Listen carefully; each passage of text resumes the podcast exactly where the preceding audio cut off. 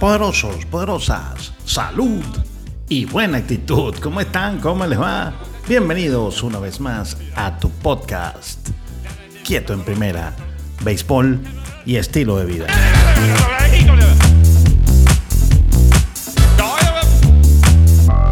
Sí, nos separamos dos días de nuestra programación regular porque estábamos esperando los acontecimientos de la postemporada. De eso vamos a hablar también el día de hoy, pero quisiera que me permitieran en los primeros minutos hablar con ustedes sobre ya 30 años.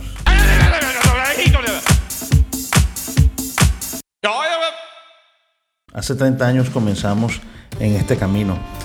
La canción de Gardel dice que 20 años no es nada, que febril la mirada. Y me retrotraigo a mis épocas de periodista bisoño en el diario Meridiano y veo que 30 años han pasado en un abrir y cerrar de ojos. Y aunque parezca un lugar común, es la verdad.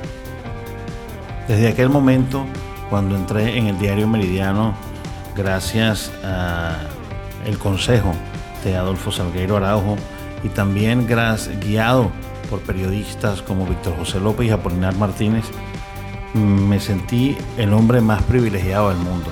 Tenía eh, enfrente de mí una máquina de escribir primero, luego una computadora donde podía plasmar mis ideas en la columna Quieto en Primera y, y donde también me iba a codear con los grandes del béisbol en ese momento.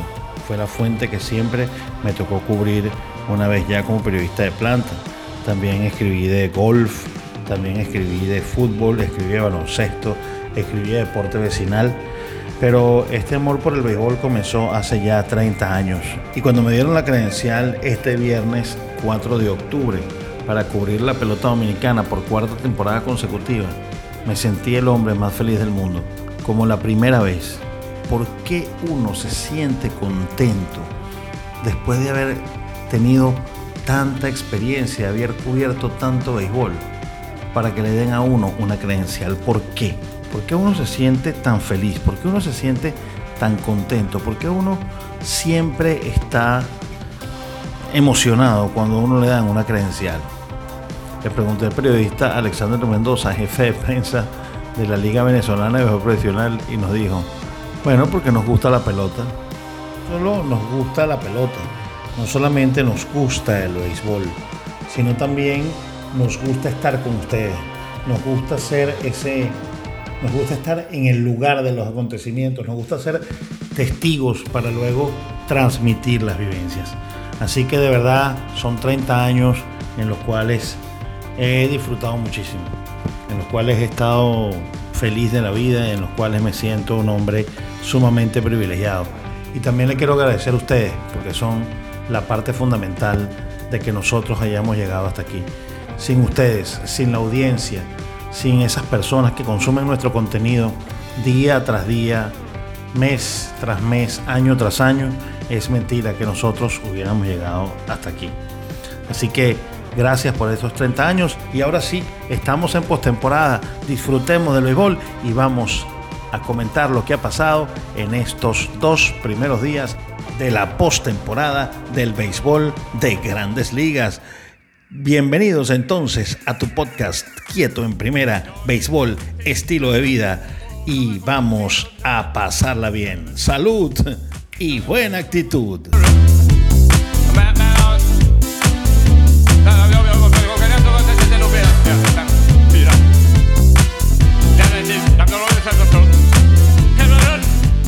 Lanzamiento viene, le tira, abanica, da una vuelta en redondo y se poncha Jock Peterson. Empieza con pie firme su actuación. Lanzamiento viene, le tira a medias y se poncha. Y afuera de la zona de strike de efectividad. Le tira, abanica y se sigue el dominio macabro de Strasbourg sobre Max Muncy.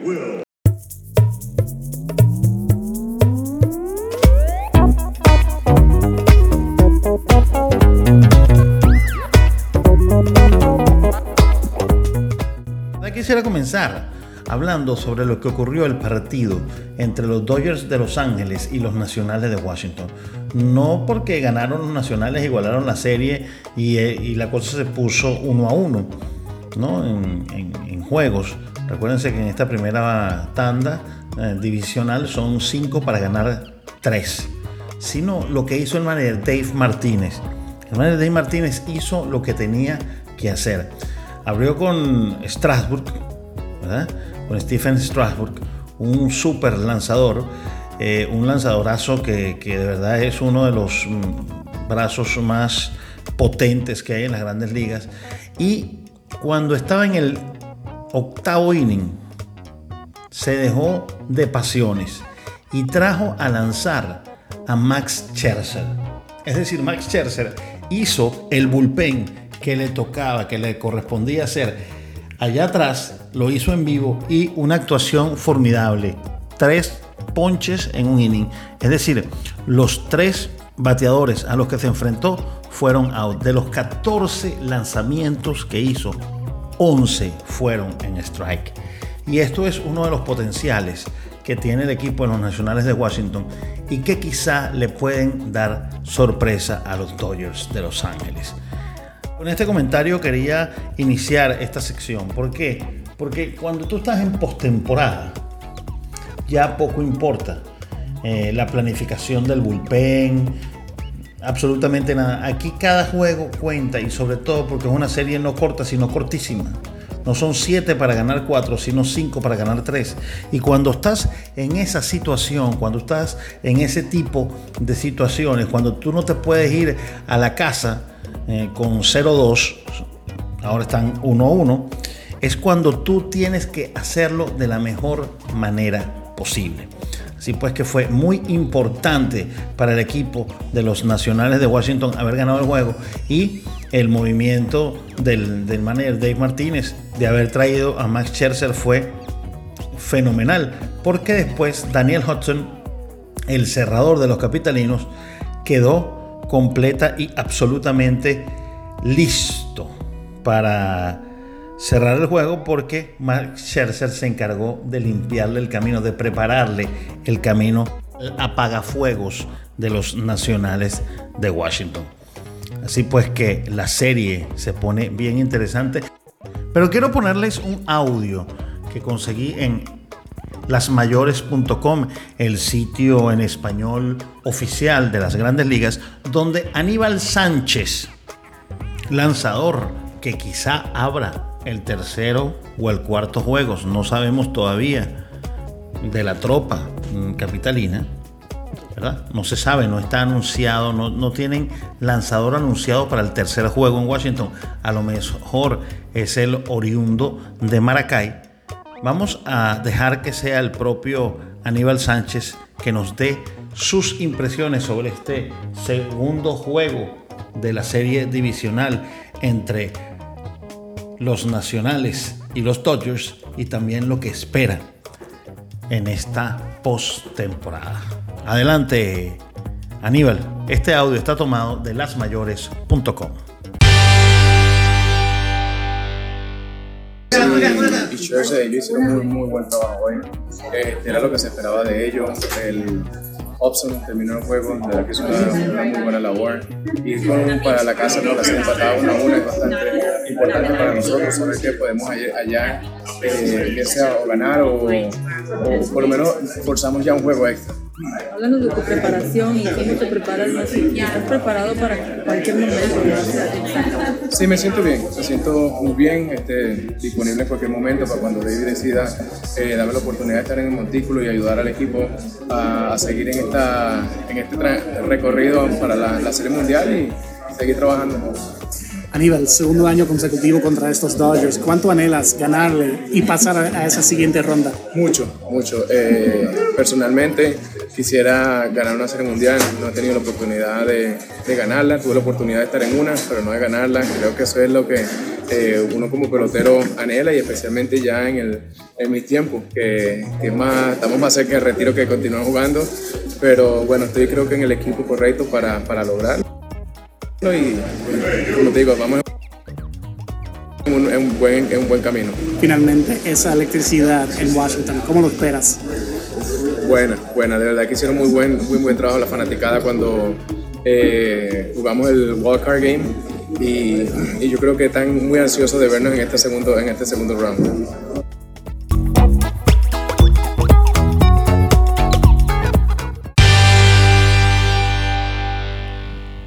Gracias a Aníbal Sánchez. Pues sí, ¿quién se iba a imaginar que los Dodgers de Los Ángeles iban a perder ese segundo juego y que iban a irse a la capital de la Unión, a la ciudad de Washington, al National Park, al National Stadium, con uno y uno.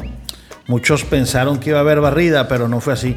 Vamos a ver, Mark Scherzer, quizás Max Scherzer, quizás en el cuarto juego y a lo mejor Aníbal para el quinto. Bueno, son especulaciones. Hay que esperar que el manager Dave Martínez dé regularmente su rueda de prensa y anuncie quién va a ser el abridor de este tercer compromiso en la ciudad donde habita el presidente, el Congreso, donde está el homenaje, el monumento a Abraham Lincoln en la capital.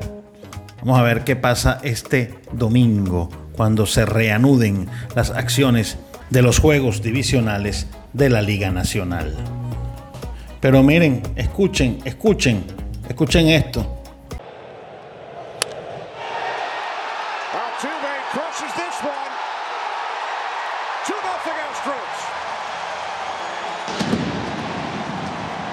No solamente fue José Altuve, es que Kevin Cash dijo que lo peor que le había podido pasar, lo, peor era alguien llamado Justin Verlander. Y es que cuando tienes a un lanzador como Verlander, quien en siete entradas permite un solo hit, poncha a ocho bateadores, tres bases por bola, y además le dejas una ventaja en el quinto inning de 4 a 0. ¿Cómo le ganas? ¿Cómo le ganas? Bueno, por supuesto, produciendo, pero ni que fuera tan fácil batear en el béisbol. De verdad, verdad que esta serie si las matemáticas, la lógica, la filosofía y todo lo demás es normal, es coherente, es lógica, es cualquier adjetivo calificativo que ustedes quieran buscar, cualquier adverbio, cualquier pronombre, cualquier preposición, verbo, sustantivo, lo que sea, debería ser una barrida por parte del equipo de los Astros de Houston. Mucho mejor picheo, un bateo excepcional, de verdad, verdad.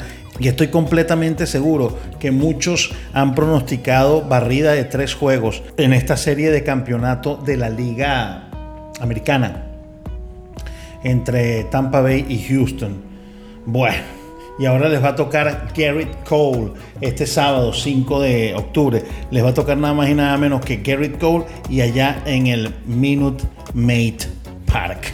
Bueno ya es muy tarde para hablar de lo que pasó, pero de verdad, verdad que el picheo de los Astros de Houston, y digo, eh, es dominante. Y digo que es muy tarde porque a la hora que están escuchando este, este blog ya ustedes saben todo lo que sucedió y nos estamos preparando o ya, o ya se prepararon o ya si bajaste el podcast inclusive estás viendo este juego entre Tampa Bay y los Astros de Houston. Por supuesto nos queda por comentar la serie que yo veo más pareja, aunque los bombarderos del Bronx iniciaron con todo. Es la serie entre los Twins de Minnesota y los Yankees de Nueva York. Los Twins de Minnesota, un equipo que dominó la división central de la Liga Americana, se enfrenta a quizá el equipo con más bateadores de largo alcance en todas las grandes ligas como son los Yankees de Nueva York. Los eh, dueños del Bronx, los bombarderos del Bronx, comenzaron ganando esta serie. Pero yo quisiera, más que yo, tenemos un audio muy interesante de Marwin González hablando sobre las posibilidades de los mellizos, sobre esta serie. Y también tenemos a Luis Arraez, el venezolano, quien por supuesto está muy contento de estar en los playoffs. Vamos a escuchar estos dos venezolanos y después damos nuestro comentario sobre cómo vemos esta serie. Adelante Marvin, estos sonidos todos porque hay que dar el crédito, como siempre, como buenos periodistas. Estos sonidos todos los tomamos de lasmayores.com.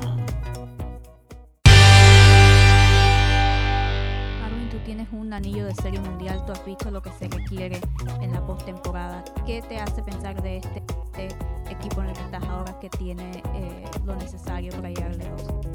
Bueno, ah, yo creo que, que más allá de, de- de- todo lo positivo que tiene este equipo ah, eh, o de qué tan bajo esté pensando el mundo del béisbol de- de- del equipo de los Twins, yo creo que cada equipo que está en, postemporada tiene chance, tiene chance de, ganar un- una serie mundial o esta serie mundial.